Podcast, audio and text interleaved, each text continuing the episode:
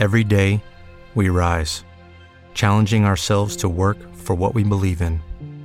At U.S. Border Patrol, protecting our borders is more than a job, it's a calling.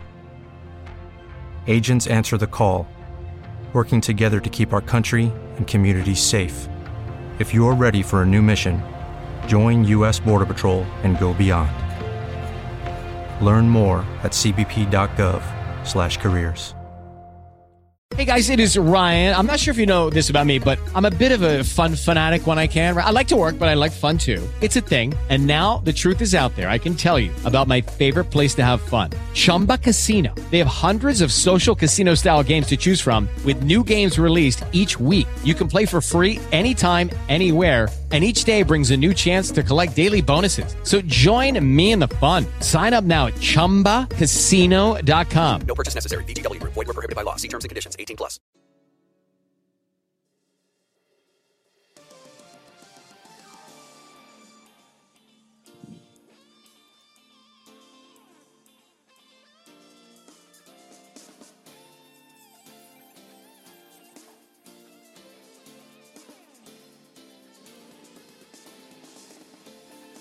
Hola, mi nombre es Wilson Argüello y estás escuchando La Cocina Perfecta.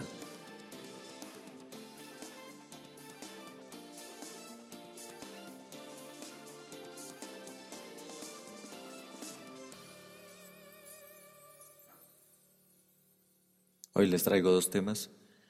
Uno principal donde voy a hablar sobre las frases y expresiones que utilizamos en Colombia y que están relacionadas con los alimentos y vienen bien a este podcast, La Cocina Perfecta. Y en otro aparte les traigo dos recetas, que no es en sí recetas, sino dos alimentos y de pronto un poco cómo los preparamos, que son básicos y digamos una muestra de lo que nos dejaron nuestros antepasados, eh, en, tanto en América como en Colombia. Bueno, vamos al tema de una vez. Vamos con la primera frase y es dar papaya. Eh, dar papaya mm, se utiliza para indicar que alguien está desprevenido, de pronto va por un lugar peligroso y no se está dando muy cuenta o no está notando que se está exponiendo. O también se utiliza para cuando algunas personas dejan como objetos de valor al alcance de los amigos de lo ajeno entonces se le dice que está dando papaya. O se le dice a una persona no de papaya. Bien, vamos con otra frase que es freír espárragos. Es para decirle a una persona que lo deja uno en paz, que se aleje inmediatamente. Váyase a freír espárragos. Bien, eh, otra frase y es... Mm, la utilizamos cuando estamos como en grupo y queremos como hablar de una tercera persona y decimos, y decimos tiene más ojos que una piña y es para indicar que esa persona tiene los ojos grandes. Parece algo despectivo, pero dicho de forma respetuosa no se ve tan mal. No se ve mal. Bien, eh, otra es una frase que utilizamos bastante, es como Pepe Guama. Ahora les digo que es una guama. Como Pepe Guama es para indicar que una tarea se realiza al instante, que muy rápido, que como que yo, yo me voy a ir ya. O sea, por ejemplo, cuando estoy ya por salir del trabajo, uno dice es algo volado, es algo como Pepe Guama.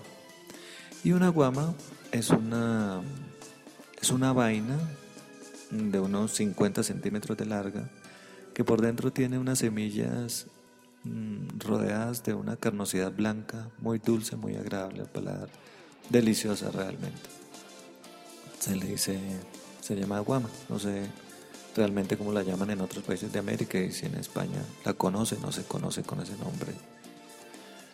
Bien, em, quedó como una uva, o está como una uva. es una frase para indicar que em, está en estado óptimo, que está funcionando perfectamente, sobre todo cuando uno manda a arreglar algo, por ejemplo un automóvil y queda perfecto, no dice quedó como una uva o quedó como un lulo o está funcionando como un lulo. Esas dos frases las utilizamos en esas ocasiones. Bien, una bastante popular y quizás también la hayan o la utilicen ustedes en otros países es tiene huevo.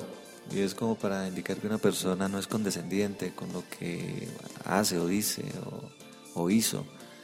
Eh, de pronto es como un aprovechado, tiene huevos. O sea, mm, un ejemplo sería que yo estoy a punto de salir, faltan cinco minutos para salir del trabajo y mi jefe me pone a hacer un informe que sabe que de uno se demora una hora.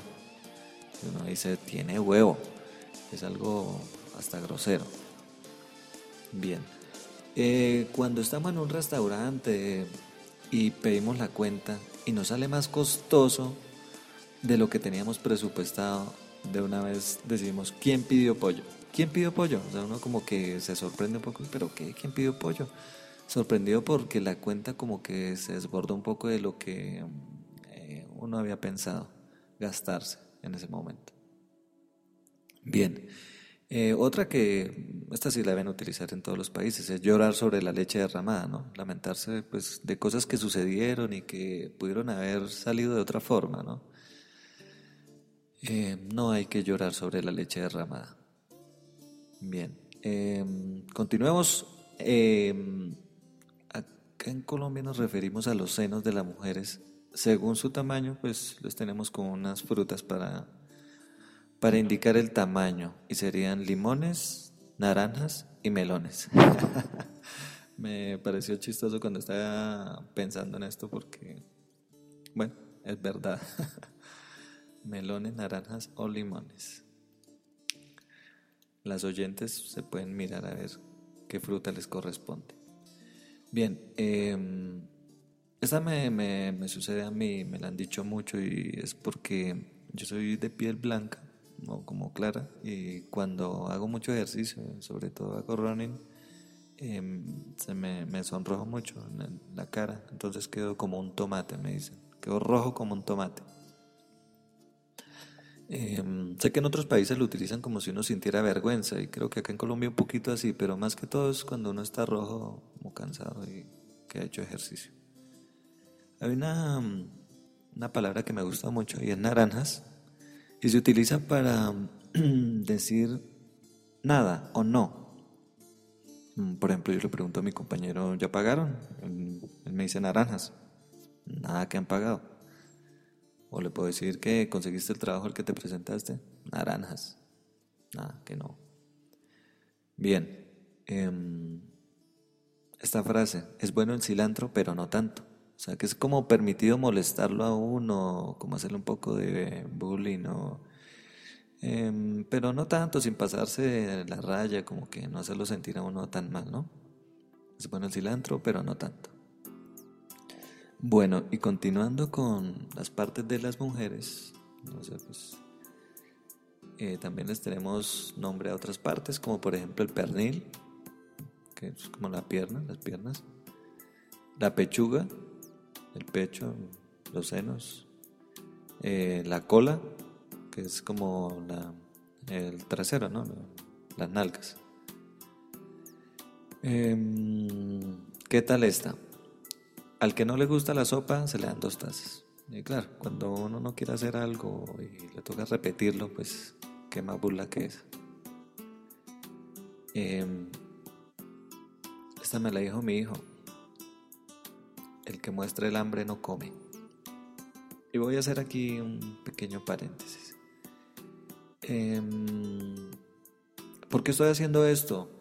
Porque estoy haciendo un programa para La Cocina Perfecta, que es un podcast de Manuel Mendaña, un chef y propietario de un restaurante, que realiza un podcast muy chévere, indicándonos cómo lleva él su restaurante, cómo cómo lo vives. Son ya grabados como unos 15 capítulos donde nos dice términos, cómo maneja el restaurante, cómo compra las cosas, cómo atiende, qué es lo que se hace detrás de bambalina mientras uno está sentado en la mesa esperando que le traigan los platos o las bebidas. Eh, ¿Cómo es el funcionamiento general de un restaurante? Y, eh, unos tips, unos trucos. Eh, yo he aprendido mucho realmente me, encantó este, este, este, podcast. ¿Y por qué lo estoy haciendo? Porque los podcasters latinoamericanos nos reunimos para hacer un intercambio que consiste en que yo hago el podcast de otro podcaster, como en este caso, ese podcaster hace el podcast de otro y ese otro de otro y así la cadena hasta que alguien hará el mío. Y pues esto permite unirnos, sobre todo pues los de habla hispana, ¿no? Que somos todo Latinoamérica y España. Eh, y es muy chévere, en este caso a mí me toca hacer uno español, entonces estoy tratando de hacerle como pues un homenaje, sacando todas estas frases utilizando términos culinarios o de frutas o de alimentos. Y bien, eso era como el paréntesis que les quería hacer, sobre todo a quienes no son habituales consumidores de podcasting, para que vean por qué estoy haciendo, realizando esto. Em, y esta es la forma en que Manuel graba su podcast. Él me envió su música, eh, es muy pausado, muy... Eh, es muy creíble, que es lo que más me gusta de este podcast. O sea, se nota que lo que dice, lo dice con sinceridad y uno cree que es así. Él dice, mira, yo preparo los alimentos de esta forma y uno lo cree. Y me ha hecho pensar que de ahora en adelante, cuando vaya a un restaurante voy a pensar que allá detrás hay un Manuel Mendaña atendiéndome, haciendo, preparando mis alimentos para hacer que yo me sienta muy bien. Y pues comer no es solo llenar el estómago, sino pasar un buen rato con personas que por lo general uno estima mucho, ¿no? Casi uno nunca va a comer solo. Bueno, quiero dejar hasta acá el paréntesis y continuar. Bien, em, el que muestra el hambre no come. Pues sí, el que mantiene, eh, se mantiene pendiente, mantiene como en vilo por algo y está como tan preocupado y afanado porque le salga, finalmente pronto no obtiene lo que, lo que esperaba, ¿no? Por cualquier circunstancia. Bien, em, acá utilizamos esta frase, va a salir más caro el caldo que los huevos, o me salió más caro el caldo que los huevos, para indicar que como que entre dos cosas me salió más costoso lo que yo pensé o que esperaba que valiera menos. Entonces, sí, me salió más caro el caldo que los huevos. Bueno, em, cuando alguien está malhumorado, em, de mal genio por cualquier circunstancia, y uno le dice, ¿tomaste sopa de alacranes? Como que peor se, se, vuelve, es mejor como que salir corriendo. Ahí mismo e, e, esa persona le puede decir a uno, vayas a freír espárragos. sí, porque ¿tomaste sopa de alacranes? Esa me dijo mi esposa. Bien, de pronto va a ser un segundo paréntesis, si ustedes me lo disculparan. Eh, ¿Cómo hice esto? Yo dije, ¿qué voy a hacer? ¿Cómo hago este episodio? Y pensé muchas alternativas. Pensé hacer como si yo fuera, como grabar un podcast si yo fuera un consumidor del restaurante. Em, hasta que se me ocurrió esto de las frases y nos sentamos con mi esposa y mi hijo y empezamos a sacar frases, frases. Hasta que mi hijo, pues que tiene 11 años, ya un poco aburrido de las frases, me dijo, ¿sabes qué? Mejor buscarla en internet que allá hay más. y sí, efectivamente fui a internet y encontré como otro poco. Pero ya tenía varias y la idea surgió así y fue chévere porque mi esposa me medida que decía las frases y mi hijo y yo pues íbamos rodeando de eh, cómo explicarla, ¿no? Y fue un ejercicio chévere también en familia para... Ellos saben que yo hago podcasting y me apoyan mucho. Bueno, ya segundo paréntesis lo cierro y continúo. Vamos eh, con esta frase de chorizo. Es tan utilizada que ahora decimos de chori, de chori, vamos de chori, de chorizo y ahora explico lo que es un chorizo. O bueno, mejor primero lo que es un chorizo, que debe ser lo mismo en muchas partes. Es como un embutido eh, con eh, como con separaciones eh, entre como entre cada unidad es por lo general separado como por un nudito hecho con una cabulla con un bueno una cabulla se le o con una cuerda se le van haciendo como separaciones ¿no? a, un embutido que por lo general es de carnes carnes mm, hay muchas clases de chorizos Entonces acá se le dice que de chorizo para decir que una tarea se realiza toda de una vez. Que por lo general esta tarea yo pensaba hacerla como por etapas o por intervalos, pero decidimos realizarla de una vez. Por ejemplo, estoy haciendo un trabajo esta noche y con un amigo y mañana y queremos descansar y mañana terminarlo y de pronto él me dice, no, hagámoslo de chorizo. O sea, no, sigamos de largo hasta que terminemos.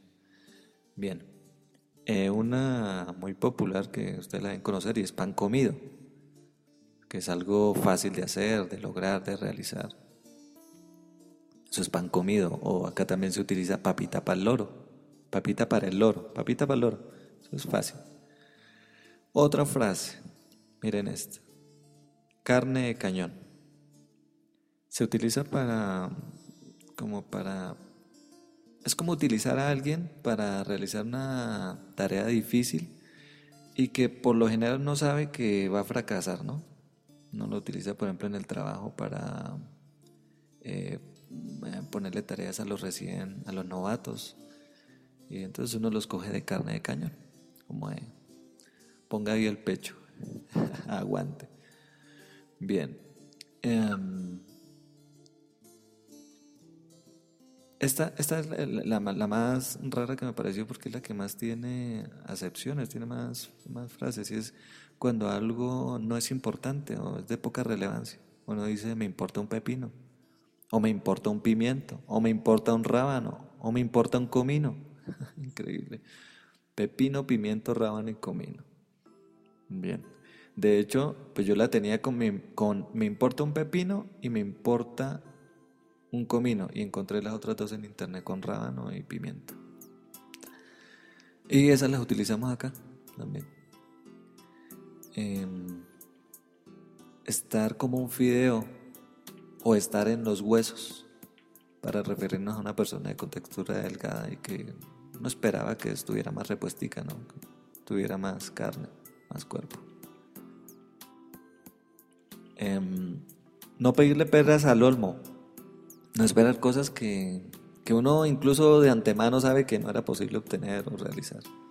No le pidan peras al olmo. Em, miren que la papa, la patata, nosotros en Colombia decimos papa. Acá nadie dice patata. Patata en otros países. Acá decimos papa. Y está la papa caliente, que ustedes la conocen como patata caliente.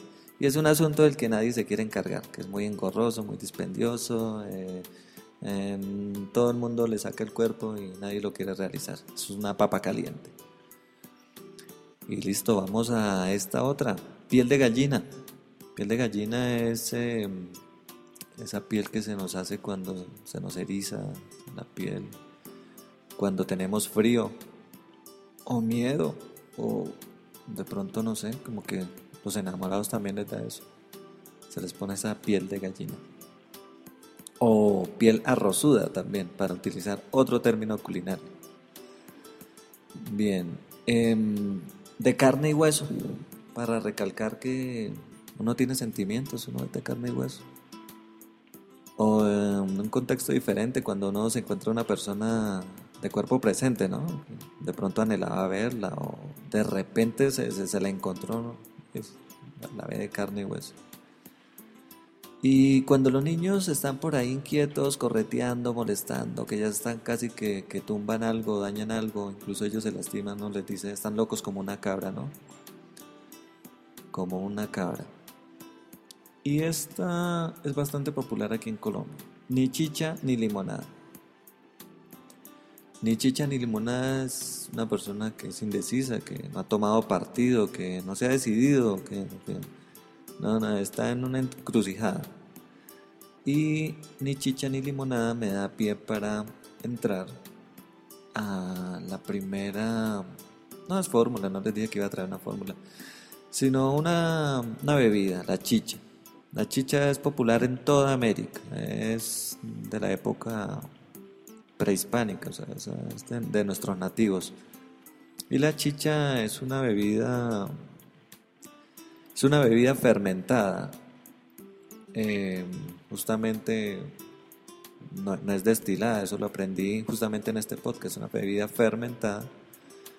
em, a base de maíz principalmente, aunque ahora se utilizan muchísimas otras em, alimentos para realizar, para, para prepararla. Hay arroz, eh, piña, frutas, em, incluso con harinas de trigo y pero digamos como la, la, la, más original es de maíz. Es una bebida fermentada donde el maíz, voy a explicarlo un poco pues de lo que me acuerdo porque de niño veía a mi abuela hacer eh, chicha y se cogía el maíz y se cocinaba y se molía. Esa, a esa masa se le agregaba panela, que panela, bueno, se me olvidó decir que la chicha básicamente se basa en, los ingredientes son maíz y panela. La panela es un es el sólido de la miel que se extrae de la caña del azúcar. Luego lo podrían mirar por internet que es panela. digamos como un azúcar en, en, barra, por así decirlo. Mm, no es clara, es negra, no es, no es, blanca. Es bien como café. Em, entonces el maíz se muele, se le agrega eh, eh, panela o agua de panela o un melado de panela y se amasa un poco y se deja, digamos, fermentar, iba a decir reposar, ¿no? Porque se va a dejar fermentar por varios días. Y eh, esa masa, una vez fermentada, mm, se amasa luego un poco más, se deja fermentar por ahí una semana, yo creo. Eh, luego se coge esa masa ya fermentada y se le agrega un poco más de panela o agua de panela y se envuelve en unos, se hace una especie de bollos, que son una, masa, eh, y se envuelve en hojas de plátano o en el caso de mi abuela lo hacía con hojas de urumo, que es una planta bastante escasa. Se envuelve en, en esas hojas y se deja reposar otro tiempo ahí ya en una también se deja reposar en una vasija de barro por lo general. Eh, una vez ya reposados esos bollos quedan como sólidos, como una, no sé cómo explicarlo, de pronto como una masa de pan pero sólida, dura. Y ya luego se, esa masa se, se muele una vez más o se puede moler o, se puede mezclar con agua directamente para deshacerla y hacer como una especie de, de mazamorra, diría yo, como una especie de, así como un mazamorrón de la harina con el agua y eh, se cuela eso en un colador o un sedazo y ese líquido que ya queda finalmente se deposita en, en un ure, en una molla, se le dice acá que es como una vasija grande de barro que ya está curada, o sea que ahí ya en algún momento se fermentó anteriormente chicha otra también Em, y ahí ya se deja fermentar unos, diría yo, unos cuatro días.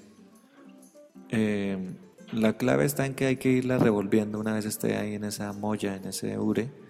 Se va revolviendo cada día y cada día se le tiene que agregar más panela. Se agrega, digamos que se puede probar como qué tal está el sabor, se le agrega cierta cantidad de panela y se revuelve y se tapa. Al otro día se hace lo mismo, al otro día lo mismo, ya los cuatro días más o menos ya está perfecto. Es una bebida bastante fuerte, es una bebida alcohólica. Em, listo, esta era la que les traía lo de la chicha. Entonces eh, vamos a continuar de una vez también con eh, la otra fórmula que les traía o la otra alimento y es el tamal. El tamal también se da en todo América eh, cada país y dentro de cada país, cada región, casi que cada pueblo y casi que cada familia lo prepara de una forma diferente. Pero básicamente es una masa de maíz, otra vez, em, que se prepara, también es la preparación, em, se muele el maíz y ese, ese producto se em, se mezcla con agua y se cuela y ese líquido que quedó de, ahí, de la, de la masa colada, Se cocina a fuego lento y se le agrega mm, condimentos y grasa. Y se, se mantiene revolviendo hasta que tenga una consistencia sólida, un poquito sólida, cierta consistencia. Esa es la masa fundamentalmente. Luego ya esa masa se hacen como unas bolas a las cuales en el interior ya viene un poco la diferenciación, algunas personas le agregan eh, carnes, puede ser pavo, eh, pollo, eh, cualquier otra carne de, de vaca. Eh, también se le puede agregar, ejemplo, zanahoria, garbanzos, arvejas, frijoles. Hay de diferentes clases, arroz. Entonces ya ahí es donde viene la diferenciación entre en, toda América. Yo creo que en lugar donde uno vaya, el tamal va a ser diferente.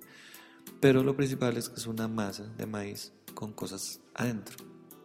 Esa masa, eh, pues inicialmente ya vimos que estaba cocida, se le agregan las cosas crudas eh, en el interior de la, de la bola y se envuelve en hojas de plátano, hojas de, de banano, de plátano, y se cocina también a fuego relativamente alto eh, por aproximadamente unas 5 horas.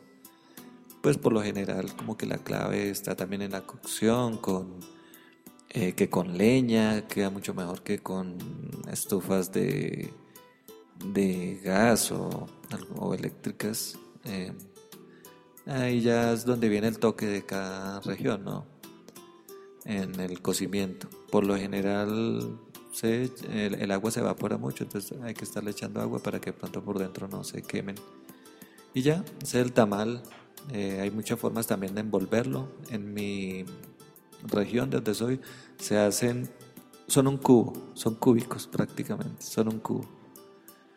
Eh, en otras regiones del país son como unas bolas y como con un moño, o sea, que tienen como un solo nudo.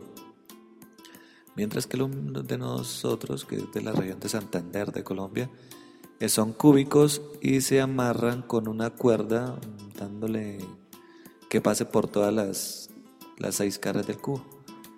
Queda como un dado gigante. Eh, y por ejemplo acá en Colombia se consume con, acompañado con chocolate y pan. Chocolate en líquido, ¿no? Eh, no, choco- no chocolatinas, chocolate.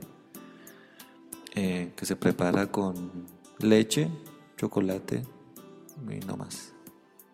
Y listo, y pan. Esos tres se comen acá con, tamal, con chocolate y pan.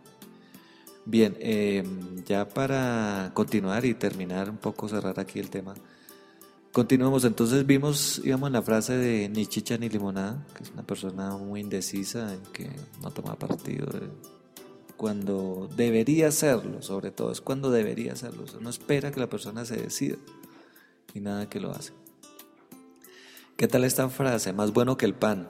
Una persona muy agradable, grandes cualidades. En general es una buena persona.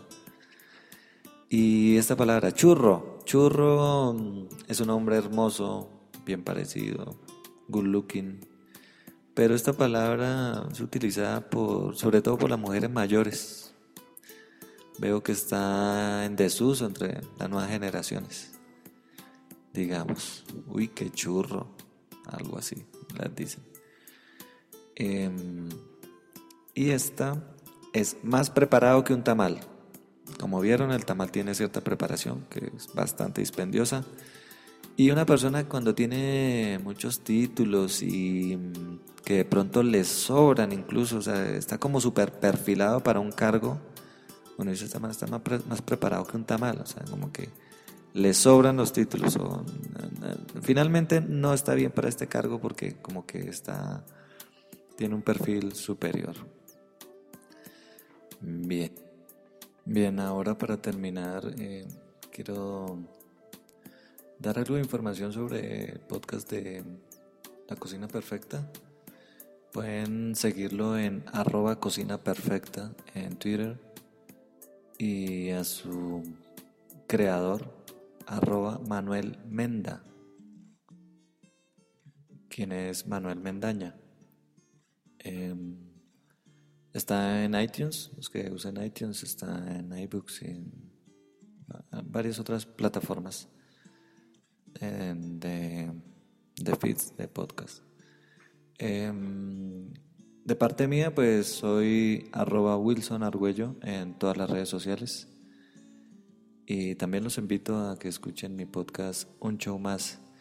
Este episodio se va a transmitir en mi podcast Un Show Más y también se lo voy a enviar a Manuel para que él, si gusta, lo publique en La Cocina Perfecta. Eh, debo decir que en España están muy organizados en cuanto a podcasting y La Cocina Perfecta ganó el año pasado, en el 2014, el premio al mejor podcast revelación. O sea que es un podcast muy bien hecho, muy em, reconocido y tiene mucho trabajo. O sea, se ve que él em, se toma las cosas en serio en cuanto a hacer podcast. Se nota que prepara los temas y tiene muchos temas incluso preparados con anterioridad. Y bueno, yo quise estar a la altura, pensé en hacer de pronto algo sobre piropos también, con comida y cosas así. Bueno, finalmente me salió esto y espero que sea de su agrado. Espero que les haya gustado. Muchas gracias por escucharme a mí, Wilson Argüello, y también a Manuel Mendaña, a quien recomiendo seguir. Listo, espero que les haya seguido, que les haya gustado un montón. Y listo, hasta la próxima, hasta el próximo año, en el próximo Inter Podcast. Chao.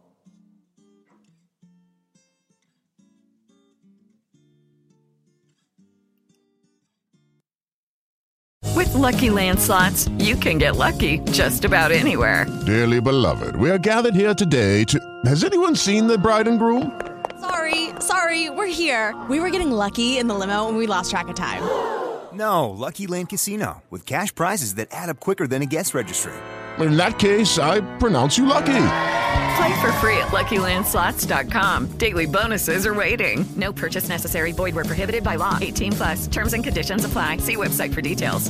Waiting on a tax return? Hopefully, it ends up in your hands. Fraudulent tax returns due to identity theft increased by 30% in 2023. If you're in a bind this tax season, LifeLock can help. Our U.S.-based restoration specialists are experts dedicated to helping solve your identity theft issues. And all LifeLock plans are backed by the Million Dollar Protection Package. So we'll reimburse you up to the limits of your plan if you lose money due to identity theft. Help protect your information this tax season with LifeLock. Save up to 25% your first year at LifeLock.com slash aware.